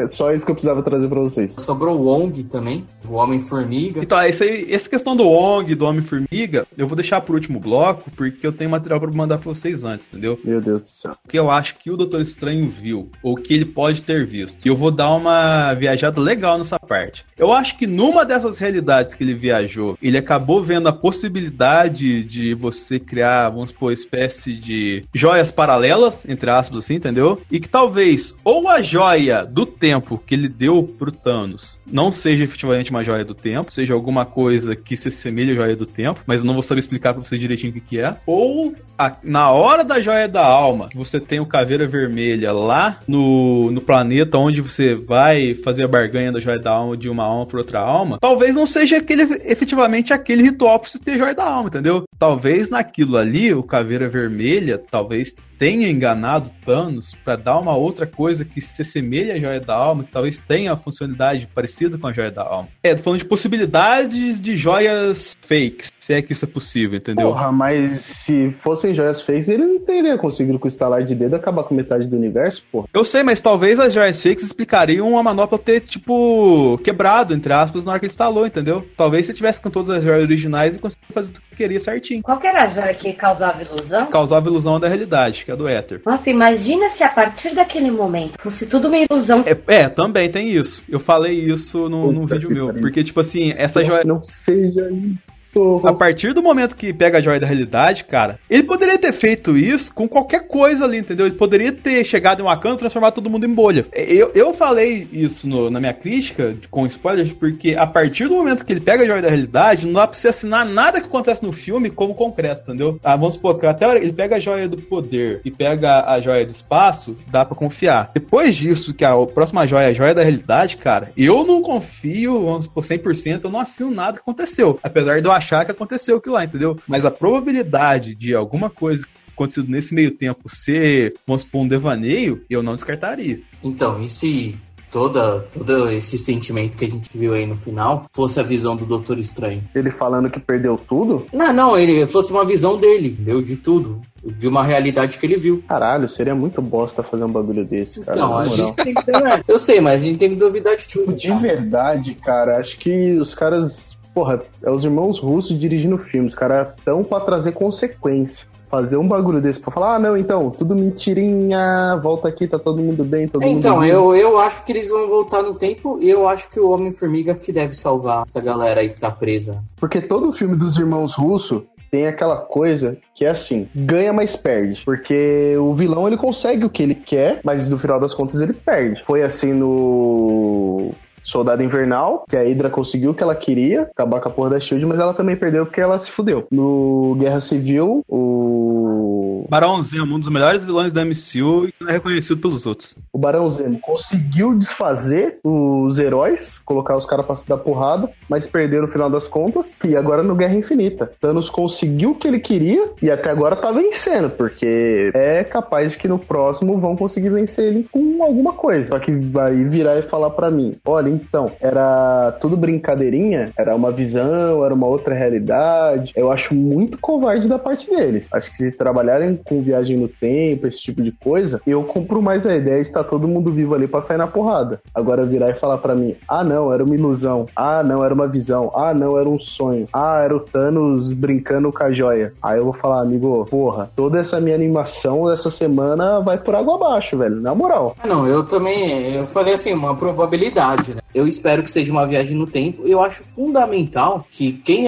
É, por que, que eles vão ter que ter a Capitã Marvel? Porque eu acho que ela é uma das únicas capazes de portar a manopla. Eu acho que nenhum dos outros ia conseguir. Eu acho que no dela vai mostrar isso. Por que, ela é a única que vai conseguir é, derrotar o Thanos e porque ela é a única que vai saber o ponto fraco dele. Eu acho que é meio que um consenso comum aqui, que apesar de a gente ter jogado essa questão de que a partir que surge a joia da realidade tudo pode ser um devaneio, acho que ninguém aqui gosta, entendeu? Ninguém aqui é a favor dessa teoria. Então, vo- voltando à cronologia do filme, a gente tem aqui, que a gente ainda não falou, uma parte que vamos colocar que muita gente estava esperando e que é, vamos supor, esse pequeno núcleo de da galera que rejeitou o Tratado de Sokovia, que sim, foi lembrado no filme por mais incrível que pareça e que fechou pontos por mais incrível que pareça, que é Capitão América, Viúva Negra, Falcão, Feiticeira Escarlate e Visão. Esse arco, vamos supor, essa jornada do Capitão América, assim, o que vocês acharam? Gostei, mas mostrou pouco. Eu queria que ele tivesse mais influência. Eu gostei, mas caguei, perdeu tempo mostrando o General Ross. Queria ter visto mais porrada. Cara, eu acho que eles formaram uma resistência, mas eles mesmos não estavam muito certos do que estava acontecendo. É, eles tiveram os arautos que foram lá pegar as outras joias. Beleza, falaram, ah, fudeu, o que a gente pode fazer? A gente vai esconder a joia? Não dá. A gente vai fazer alguma coisa? Não dá. Vamos tentar então tirar do visão e, fazer, e, e destruir essa porra dessa joia. Só que eu não acho que é tão fácil assim destruir uma joia do infinito como fizeram com a Wanda. Por mais que ela seja poderosa, eu achei meio galhofada. Assim, ah, vamos destruir a joia do infinito. Tava na cara que o Thanos realmente ia voltar refazer a joia. Eu acho que foi um puto esforço inútil, só isso. Essa parte foi tão bem feita, né, cara? Porque ela deu aquele, aquele momento de glória dela conseguir destruir a joia, mas quando vê o Thanos, não, não, não, vou usar meu árbitro de vídeo aqui, vou voltar no tempo aqui, ó. Esquece isso, tá ligado? Você fez à toa, tô- quero minha joia. E também, Denis, pô, é uma coisa que eu reparei. O Visão, ele, ele era um dos heróis mais fodas, assim, né, dos outros filmes. Tipo, dava pau em todo mundo. Chegou nesse filme, ele, tipo, foi meio que um bosta, né, cara? Ele foi tipo o Shun de Andrômeda, tá ligado? Porque o Shun de Andrômeda, ah, eu não posso lutar porque eu sou mais forte que todo mundo, se eu lutar eu vou matar todo mundo. Ele meio que comprou essa ideia, tá ligado? Ele ser o mais forte da galera, teoricamente o mais forte da galera, e que se ele lutasse ia ser pior pra todo mundo. E acabou se ferrando por causa disso. Eu não vi com esse olhar, porque eu achei. Gente, destrói. E aí foi o Capitão América que viu. A gente não vai, tipo, tirar a sua vida pra salvar a humanidade. Podia ter feito aquilo lá atrás e o Capitão América não deixou. Se você for ver, o Thanos estava com duas joias. Tava com quatro, porque tava com a da realidade e tava com a da alma. Até que tem aquele negócio, aquela cena lá do Peter batendo com o quad na cabeça do Thanos lá. Você matou Gamora! Mas imagina então se tivesse botado Doutor Estranho e o Visão Eu pensava que eles iam fazer isso, porque o Tony, no- igual aquela questão do trailer enganar a gente. né? Porque no trailer o o Tony fala: É, a gente tem duas joias que o Thanos quer, então a gente ainda tem uma vantagem porque ele não chegou aqui ainda. Eu achei que eles iam montar um plano em cima de utilizar as joias contra o Thanos, mas eles não pensaram nisso. Tipo, cada um usa a sua e é isso aí, mano. Com aquela coisa da birrinha. Não, foi como eu falei, eles, toma, eles perderam, eu sabia que eles iam perder. E eu tinha falado pro Dennis naqueles vídeos lá. Eles não estavam preparados. Porque a maioria de tudo que eles passaram foi, foi uns inimigos meia boca, sabe? Foi tipo final de carnaval. É tipo final de balada, final de balada. então. é, aí vem assim, no começo da balada vem o cara lá e você fala, meu, é claro que eles vão perder. Eles não sabiam, não imaginavam nada. E uma outra coisa que também fiquei na dúvida é duas coisas que eu fiquei pensando durante o filme. Tipo, cadê a Valkyrie? Desapareceu? Ela vai estar no próximo filme? Cadê ela? Morreu. Ela morreu junto com, com as pessoas. Ela morreu no contrato, cachê, não tinha verba.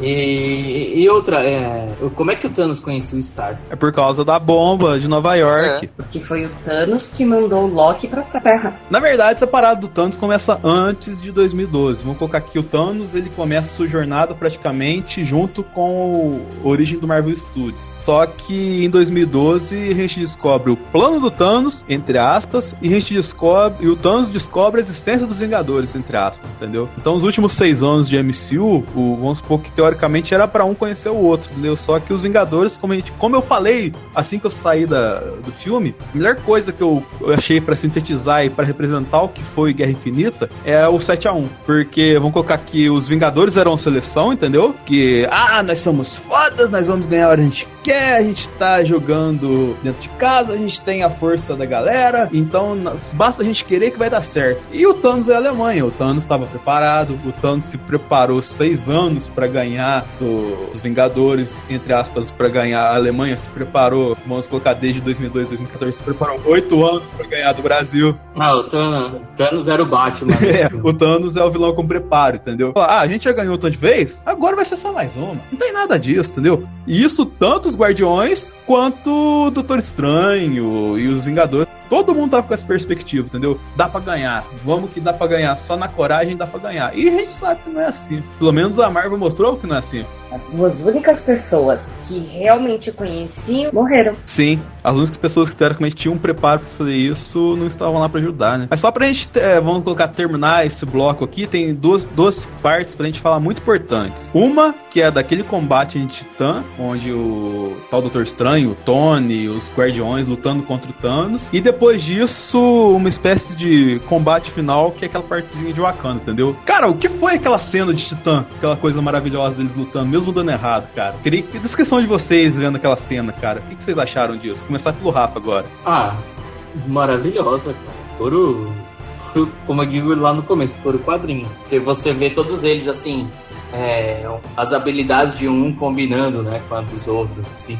E é legal muito o Homem-Aranha falando, vou salvar você, eu vou salvar você. Eu não lembro o seu nome, desculpa, eu esqueci o seu nome, sabe? Ele falando assim, é, ficou bem legal, cara. Ficou bem legal. Mas é como o Juan mesmo disse. Quem fez o mundo perder foi o Peter, foi o Star-Lord. Muito obrigado, Peter Quill. Seu babaca. Cabelão de Só merda. pra não deixar passar uma coisa aqui que o Rafa falou, cara. O Homem-Aranha, ele sem dúvida é o melhor Vingador que tem, cara. Porque, tipo assim, ele em um filme, cara, o modo que ele lidou com a situação, sem medo e com total coragem. E vão colocar que ele foi o cara que quase salvou o dia. Ele quase tirou a manopla do Thanos, cara. E ele fez tudo, tipo, de uma maneira tão Homem-Aranha assim, cara, de maneira tão natural. Ele não teve que mudar a sua personalidade, não teve que se adaptar tanto assim. Cara, é, tipo assim, é uma das melhores coisas que aconteceu nesses 10 anos do MCU, eles conseguiram recuperar o Homem-Aranha, velho. Porque dentro desse filme, cara, foi excelente a participação dele. A Melissa deve ter surtado nessa O Thiago, o Thiago chorou, né? Eu achei que a construção ficou muito boa. Pegaram, assim, grande parte do, do cenário cômico pra. que era o Guardiões da Galáxia, né? E o Homem-Aranha com cena.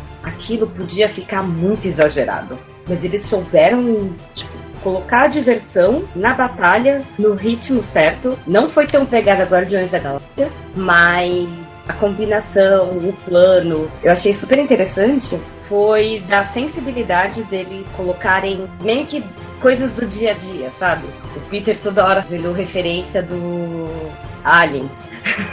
eu achei que isso foi legal porque, tipo, seria o que um jovem hoje falaria. Puxaria referências do cenário pop que a gente já teve para inserir, para fazer um plano, para fazer uma ideia. Eu acho que aí nessa hora eles bateram também com a crítica que todo mundo teve de Star Wars. Vocês vão falar, como assim, né? Aquela hora que o cara é expulso da nave. É, isso é antes de chegar no, no planeta de Titã, né? O Capanga é expulso da nave congelado e se transforma no espaço, coisa que não aconteceu com a Leia. Eu achei que foi um tipo de desculpa, não sei. É que o, o que falso do Elbo não tem a força, tá ligado? É, não tem a força, né? Ai. Ai, dá até ranço. Isso é chamado poder do roteirista. É aquilo que o Batman tem na mão do Frank Miller. É tudo, né? Ah, eu acho, cara, eu acho que a cena mais foda o Titã, a cena de luta, porque você vê todos os, os heróis no. assim, os heróis mais maduros, né? No caso do Doutor Estranho e o. e o Homem de Ferro, o ápice. Você, já- a gente já viu muita coisa do Homem de Ferro nos três filmes que teve solo dele, mais os outros dois Vingadores, e mais participação no Homem-Aranha, mais caralhada de coisa. Mas Doutor Estranho você nunca tinha visto, você viu ele lutar ali, lutar. Ele vai encher o saco do Dormammu pra o cara morrer de tédio e de, sei lá, de saco cheio mesmo. Você não, você não vê uma, uma cena de luta foda do jeito que você viu no filme. Eu acho que aquilo é o, o poder da, da magia voltada pro combate, assim, que, que nunca foi explorado tão bem quanto, quan- quanto foi naquela cena. Mano, na boa, parecia tipo luta de mangá, que é extremamente exagerada e tipo te deixa grudado na cadeira. Foi demais aquilo, cara. Pra mim, eu acho que foi mais foda do que a cena do Thor dizimando a galera em Wakanda. Pra mim, aquela do Doutor Estranho é a melhor cena de luta do filme. Praticamente toda a cena de ação do filme parecia aquelas splash page clássica dos quadrinhos, mano. Sabe quando você abre assim, o quadrinho já tá uma puta de uma página da galera lutando? Uma exposição de luta muito épica, usando e abusando dos poderes. Porra, o filme inteiro é só isso, cara. É um monte de splash page que ninguém enjoa. E é muito sensacional. Então, tipo, as minhas duas cenas de lutas favoritas fica entre essa do pessoal tentando tirar a manopla lá em Titã e a Batalha de Nova York 2.0, que é quando vem os arautos do Thanos tentar pegar o Doutor Estranho. Cara, em cima disso, tem. igual- Tudo vocês falaram aqui, eu assino embaixo, todo esse equilíbrio que eles colocaram, essa sinergia de personagens colocada aqui, é um trunfo da Marvel que ela conseguiu fazer bem nos dois Vingadores, no Guardiões da Galáxia, soube juntar tudo que ela tinha de recurso nesse filme pra fazer essa cena, entendeu? Tem uma coisa, eu coloquei eu- antes de lançar o.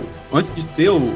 Saiu o filme do Vingadores, do Guerra Infinita. Eu fiz um vídeo falando de teorias do que poderia acontecer no filme do Guerra Infinita. E eu tava escrevendo ela, eu coloquei assim: a Mentes ela vai pular na cabeça do Thanos e tentar paralisar ele por um momento. E eu escrevi isso no roteiro, e na hora de falar, eu li isso e falei: "Pff, isso é absurdo, cara, nunca que isso vai acontecer. E a porra da cena acontece no filme, cara. Ou seja, tudo que tinha de recurso pros caras utilizar, eles utilizaram ali, entendeu? Até a Mentes, que vão colocar teoricamente só tinha um jeito de fazer, que era ela chegar perto do Thanos, os caras colocaram ela perto do Thanos pra dar uma atrasada nele. Então, esse equilíbrio de cenas, esse equilíbrio de utilizar personagens e dar pesos pra personagens, não pesos maiores ou menores do que eles têm, mas os pesos coerentes do que eles precisam ter em cena, é um dos recursos que a Marvel demonstra como que ela é diferenciada, como que ela é grande, por que que ela chegou até aqui, e é mais só um- uma demonstração de como que você fazer um universo compartilhado de modo coerente e depois colocar tudo executado de modo certo aqui. Foi sensacional, entendeu? Não tenho o que dizer. É, coreografia de batalha ficou muito bem encaixada. E bacana para coreografia de batalha, é. Coreografia de batalha, nossa, um negócio gigantesco, que nem Senhor dos Anéis. Coreografia de batalha é tipo bate mesmo. Coisa corpo a corpo, assim. E é uma, tipo, ficou muito bom, cara. E só pra gente finalizar, o último combate falta a gente falar que a gente não mencionou aqui é a parte de Wakanda, entendeu? Que é toda aquela parte do. de abrindo aquela proteção ali, aquele discurso do, do T'Challa animando aquela galera ali, dos exércitos dele, cara. Que cena excelente aquilo, cara. Mas que infelizmente não serviu de nada, mas que cena excelente, velho. Ah, Watchay! Eles começam a gritar. "Ah, Eu matei! Eu matei! É, esse é um negócio muito foda, cara, aquilo. E, como eu falei, infelizmente foi teoricamente por nada, mas ali já mostrou mais um pedaço dessa sinergia que eles têm, né? Que jogando É, já do nada ali surge o Thor com o Rock, com o, o Groot ali, né? Pra fazer aquela parte. A hora que o Thor aparece, cara, nessa cena, o, tipo, o cinema que eu tava foi abaixo, velho. Não, eu vou te falar, essa cena aí eu me senti meio Juan, cara. Eu me senti o hormônio subindo, assim, os pelos arrepiar. Cara, foi. Cueca bem- molhar? pô, É, foi bem, nossa, falei, nossa. Porra, não tinha como, mano. Esse filme todo era só pra isso, velho. Era pra você pirar, pra você surtar, pra você ficar que nem eu tô até agora, velho. Era só pra isso. São 10 anos, mano. Aí a gente tem que ver, né, o Thor dando um pau no, no Thanos de novo, agora com mais intensidade. É, mas nessa cena tem uma parte importantíssima que a gente vai falar agora no último bloco, que o Thor me surge do nada, na cara do Thanos, dá uma machadada no meio do peito do Thanos. E o Thanos vira pra ele e me fala: "É, Você quase fez certo, você tinha que me acertar na cabeça, cara. Eu tenho certeza, velho, que o, o fim do Thanos no próximo filme vai ser o Thor dando uma marce- martelada no meio da cabeça dele, cara. Isso eu tenho- não tenho dúvida, cara, que, que ele vai guardar isso. Vai, com Você vai certeza. acertar na mão, isso sim. Assim, falando em mão, alguém lembra o que o Wong fez com o braço do gigantão lá, filho do Thanos? Ele arrancou ela? Pela negra, né? Nossa, aquilo foi, foi lindo também, cara. Não era mais fácil o Doutor Estranho ter feito um bagulho desse também? Não, mas é mais da hora fazer aquela cena do, Star-Lord jogando o negócio na costa do, do Thanos e mostrando o dedo do meio pra ele pulando o portal. Puta que pariu. Abre um portal, arranca o braço, anda por nada. Mas, enfim, galera, a gente falou de vários nuances, mas a gente tem que dar um final ao programa, não tem? Não é infinito? Não, nosso programa não é infinito. Então vamos pro bloco. que Vamos todo mundo pra uma casa no campo, ficar de boa, só vendo o pôr do sol, suavão. É, você, o Thanos e o Killmonger, né? Que os três que é a mesma coisa. O objetivo do Thanos é o mesmo objetivo do Killmonger, só que o negócio é que o Thanos quer no planeta dele e o Killmonger queria em Wakanda, mas os dois queriam a mesma coisa. Vamos pro último bloco.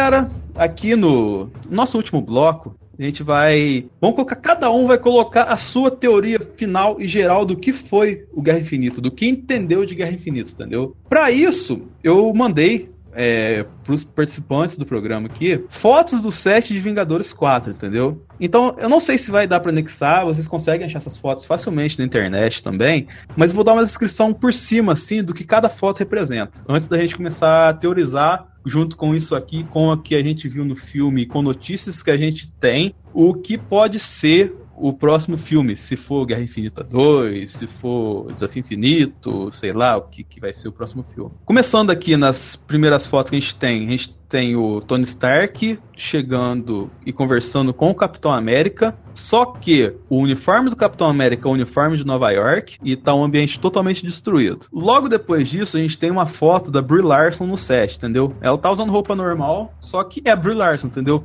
Ou seja, a Capitã Marvel vai estar no próximo Guerra Infinita, no próximo Vingadores, sei lá se vai ser Guerra Infinita. Depois disso, tem uma maleta cor de abóbora e vamos supor que os contra-regras do set assim estavam tirando equipamentos que o- os Vingadores estão utilizando na mão, uma espécie de reloginho que estão colocando na mão. E nessa maleta está escrito Binary Argument Retroframing, que é o BARF. Para quem não se lembra do que é o BARF, é aquela parada que mostra lá no começo do Guerra Civil do Tony Stark lembrando da família dele, aquela projeção, entendeu? Que mostra o Tony Stark jovem e tudo mais. Depois disso, a gente tem uma imagem de novo da uma suposta batalha de Nova York. Só que o Homem-Formiga tá nessa batalha, entendeu? E também tá utilizando esse dispositivo na mão. Além disso, a gente tem uma imagem do T'Challa no set. Não dá pra saber o que, que é, o contexto que é. É, você falou que ele tava diferente. Por que, que você falou que ele tava diferente? É porque na verdade ele tá só com o colar, né? Você para pra olhar a roupa dele, ele tá usando só uma roupa preta e o colar. Ele tá meio que diferente, não dá pra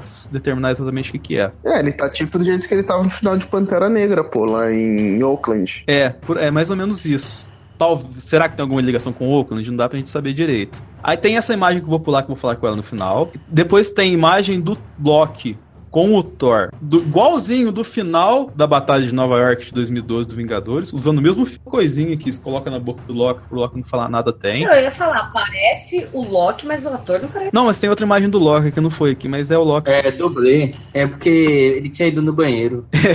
Aí, além disso, dentro do set Vingadores 4 também tem imagem da Nebulosa e tem as últimas duas imagens que são, entre aspas, as mais instigantes, entendeu? Que é o quê? Que é o Gavião Arqueiro chegando no set, só que metade, a, vamos supor, da cintura para baixo é a roupa do Ronin, que é o que já tem se comentado que ele vai, vamos supor que ele vai aparecer como Ronin no filme. E a gente pulou a imagem, mas é o que? É a roupa, o Scott Lang e a Gamora utilizando a roupa do Guardiões Volume 1. Os três dividindo a mesma cena, entendeu? Então, em cima dessas imagens que a gente tem aqui, em cima do que a gente tem de resposta do pós-créditos também do Guerra Infinita, que é o, o Nick Fury mandando a mensagem pra sei lá onde esteja Capitã Marvel. E em cima das teorias que a gente construiu aqui e tudo mais, gostaria que vocês fizessem as suas teorias finais de como que acabou esse filme e como que vai começar o próximo. Eu vou começar pelo Juan. Bom, esse filme acabou do jeito que tinha que acabar. Thanos resolvendo a porra toda. Eu acho que próximo não precisa mais, chega de filme de herói, tô de saco cheio e puta que pariu, é isso aí. Não, não, não, mentira. Na real, o próximo filme vai começar com todo mundo voltando no tempo e chutando a bunda dos de novo lá em 2012. Isso vai ser do caralho. E subiram no céu pra poder enfrentar o Thanos na porrada antes dele ter manopla, ter joia, ter qualquer coisa. Acho que no mais é isso aí mesmo. Ah, e o nome vai ser Desafio Infinito do filme. Grava aí. E o Homem-Formiga no meio dessa cena toda aí, o que, que você acha? Não, acho que é isso mesmo. Ele que vai voltar no tempo pra poder resolver o bagulho com a galera. Só isso. Porque já que não tem magia do tempo, tem que usar o Homem-Formiga pra poder ficar viajando nos universos quânticos aí pra descobrir um jeito de voltar no tempo. Tô mal? Cara, eu acho que eles vão começar a dividir as realidades. Você começa a ver o, nem, o, o Haikai de. Hawkeye de. de Ronin, eu acho que pode ser uma realidade diferente. Uh, tem uma cena aqui também no set de, de luta tá o, tá o Capitão América, o Homem de Ferro. É, tem um cara aqui com um aparato nas costas que, sei lá, eu acho que ele deve ser ou Hulk, alguma coisa assim que dá representando. Esse cara é o Mark Ruffalo, que eu pulei sim, mas é o Mark Ruffalo sim. Então, e eu acho que essa cena aqui, beleza, o, o homem, o Capitão América ele tá com a cena com a roupa de, de Nova York, só que o Tony Stark tá muito diferente. Cara, ele vai dar algum jeito de conseguir voltar no tempo. Esse negócio do, do aparato de realidade virtual, não sei, para mim não faz muito sentido. Sei lá, eu acho que eles vão, vão conseguir contornar isso e os Vingadores vão acabar se sacrificando, né? Os mais antigos, que é os que estão cientes de, do, do que está acontecendo, qual, qual a, situação atual agora, né? Pós-apocalipse do Thanos. Sei lá, eu acho que eles vão conseguir, talvez não, não viajar no tempo, mas ir para alguma outra realidade. Rafa? Ah, então, eu, eu, eu meio que vou daquela, daquela teoria, né? Que eu falei assim, que a gente falou no vídeo até, né? Que a gente gravou, que eu, eu disse que eles voltariam no tempo para de alguma maneira impedir né, e se preparar pro Thanos ou até mesmo encontrar a Capitã Marvel, né? Por que, que tipo, ela nunca apareceu, entendeu? Então eu, eu, eu penso dessa seguinte maneira, eu acho que, como eu também concordo com o do mal, eu também acho que pode ser uma realidade alternativa, que eles podem ter viajado para lá, né? Ou, posso, ou essa realidade pode se passar no futuro desse Vingadores, né? São inúmeras possibilidades, igual o Doutor né? né? Não dá para saber o certo, assim, né? Mas eu, eu, eu tô paciente que vai ter viagem no tempo. E uma outra coisa que a gente está esquecendo, eu tinha falado no vídeo que eu fiz com você da teoria, que o diretor do o diretor e o roteirista do Homem-Formiga da Vespa, eles falaram do universo lá que, que eles têm, né, quando eles vão subatômico, né? E que devido a isso, seria o do primeiro filme da Marvel que ia apresentar universos paralelos. Hum. É, tipo, tava numa entrevista que eles tinham falado, então, o que tudo indica, né? Pode ser. Faz sentido. Tibi, que você tem alguma coisa pra adicionar nessa teoria maluca aqui? Olha, é... vai viajar no tempo, e se eu não me engano, nos quadrinhos, um dos fundadores do Avengers foi o Homem-Formiga isso, exatamente. Então, talvez eles vão é, arranjar, vão voltar no tempo e refazer a formação dos Vingadores, vamos dizer assim, né? Formação original. Exatamente. O Thor, o Homem-Formiga o Hulk e o Iron Man. E o Pantera Negra também é dessa época, né? Ele, eu acho que ele não tava na formação inicial. Ele não tava na inicial, mas ele também é da época do início ali, entendeu? Ele entrou um pouquinho depois. E aí já lima os contratos das pessoas que talvez o Homem de Ferro nessa nova formação não seja o Tony Stark, mas ele vai ter um papel bem importante. E outra coisa que eu achei de bastidores que a gente espalhou, que a Maria Del Rio, ela também sumiu junto com o Nick Fury, então... Maria Rio que você fala, né, Maria Del Rio, eu fiquei... É, Maria Rio, a Maria Chebaski. é, agora todo mundo vai saber, é a Robin. Então tem que ver se a SHIELD também vai ter acabado. Eles podem reestruturar até a SHIELD. Só que Eu tava vendo aqui as cenas de bastidores, que será que isso é cena de bastidor? Ou não teve uma. Teve até um dos atores que fez no Instagram, no, na hora, no... Foi Mark Ruffalo. Foi. que eles reuniram todo mundo pra tirar foto? Essa foto você tá falando dos 10 anos, mas isso aqui é deles com, com figurino no set, entendeu? Mas isso aí que você falou, tá- é, talvez essa foto que engane, talvez ela seja um momento de agradecimento, alguma coisa assim. Faz sentido isso também. Então, só pra gente finalizar aqui, deixa eu dar a minha teoria aqui, que eu acho que vai ser uma coisa assim, entendeu? É, o Thanos instalou a- com a mão com a manopla lá, deu o bug muito louco, ele foi parar lá na realidade que ele quer, só que de algum modo isso acabou voltando no tempo. Vamos supor que uma das consequências dessa, desse- dessa danificação na manopla foi voltar no tempo, entendeu? Vamos supor que a joia do tempo ela teve um manifesto maior nessa coisa. E nisso acabou voltando pra 2012, entendeu? Só que, vamos colocar assim, que na mesma época deste ocorrido, o Scott Lang, com a Hope, ou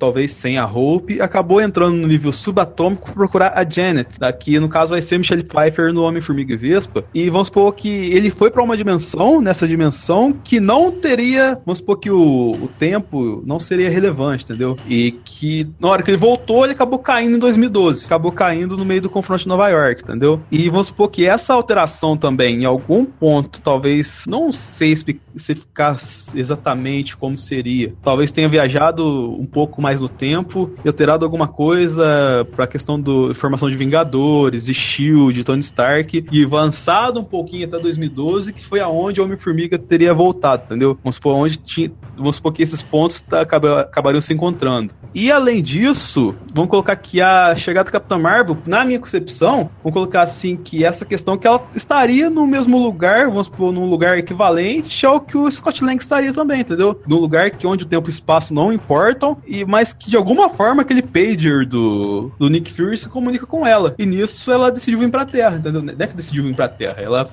eh, ouviu o chamado e veio pra Terra. Mas eu acho que ela teria uma importância gigantesca aqui. Porém, tem a questão do Adam Warlock, né, cara? Que isso já faz algum sentido. Vamos colocar assim que o casulo do Adam Warlock, na cronologia dos fatos da Marvel, surgiu em 2014. Surgiu por quê? Por causa que os Guardiões foram na Terra dos Soberanos, roubaram as baterias do Nulax, derrotaram os Soberanos duas vezes, e isso eh, instigou a ira da Aisha. E em 2014, o casulo do Adam Warlock, vamos colocar assim, que surgiu de verdade. Então, eu não sei se encaixaria o Adam Warlock nesse filme. Eu acho que ele vai estar, mas como ele vai ser encaixado nesse filme, eu não consigo entender. Talvez nesse meio tempo tenha acontecido, o Adam Warlock tenha. O Adam Warlock tenha surgido também e ido para esse tipo de espaço onde a realidade o tempo não tenham muita relevância, entendeu? Mas eu acho que vai ser meio que isso. Vai acontecer uma parada e quem tiver nessa espécie de dimensão onde não conta espaço e tempo vai acabar voltando na Batalha de Nova York também. E todo o resto vai ser construído ao longo do filme, sei lá. É igual eu falei, é muita especulação, é muita coisa que a gente tá chutando aqui, aí chega, sai um material novo, já destrói totalmente essas teorias que a gente tá criando aqui. Mas eu espero que tenham,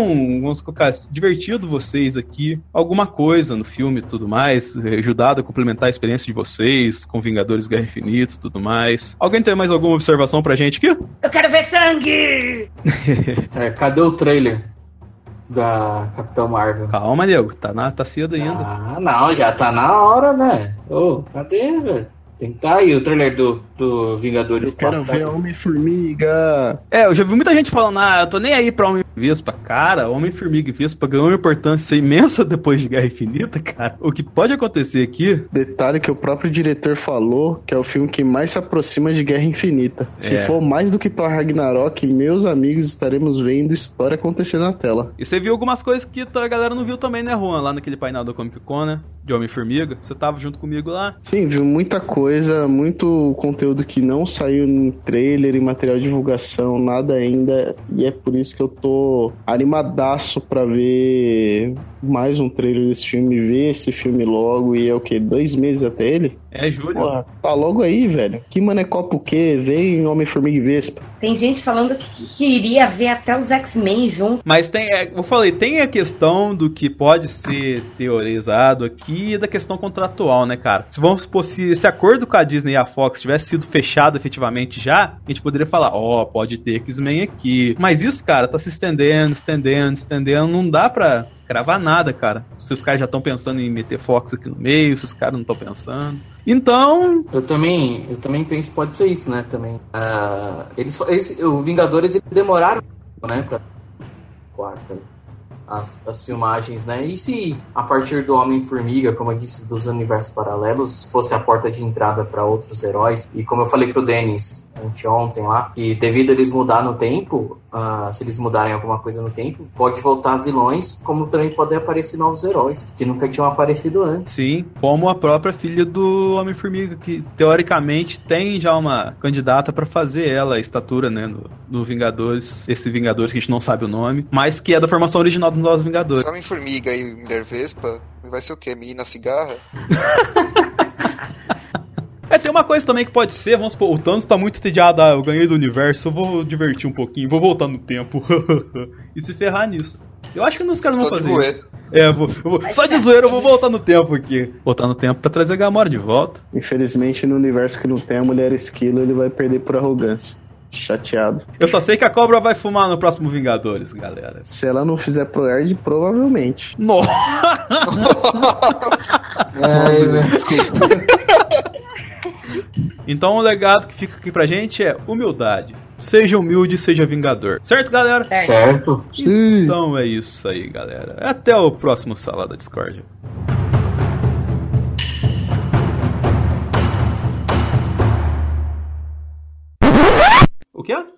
Sim. Não, vai sim, vai lá. A gente espera você. Vai ficar tranquilo. Vai lá, Gugu, né? Eu quero água. Onde tem uma água, né?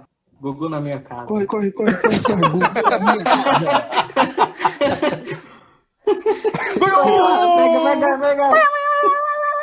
Se você lembra disso, você está ficando velho. É. Está ficando? tá ficando. Se você lembra disso, você já é um velho decrépito. Com certeza. Eu sou velha, não tenho nada de disso. Sério mesmo? Você tá falando sério? Tá falando sério? Tenho nada disso. Descobri esse. Caraca, mano. Mas isso daí, tipo, resolve como? Fisioterapia? Nascendo de novo. terapia e. Nossa! Nossa, nossa senhora, olha só. Por isso que não ouviu, né, Tito? Você ouviu, né, Tito? Esse é o chuchu do mal. Por isso que esse cara rivaliza com o Pico Rick. Eu não ouvi o que ele falou, perdi a piada. Pra curar isso, amor, é só nascendo de novo. Pior que é.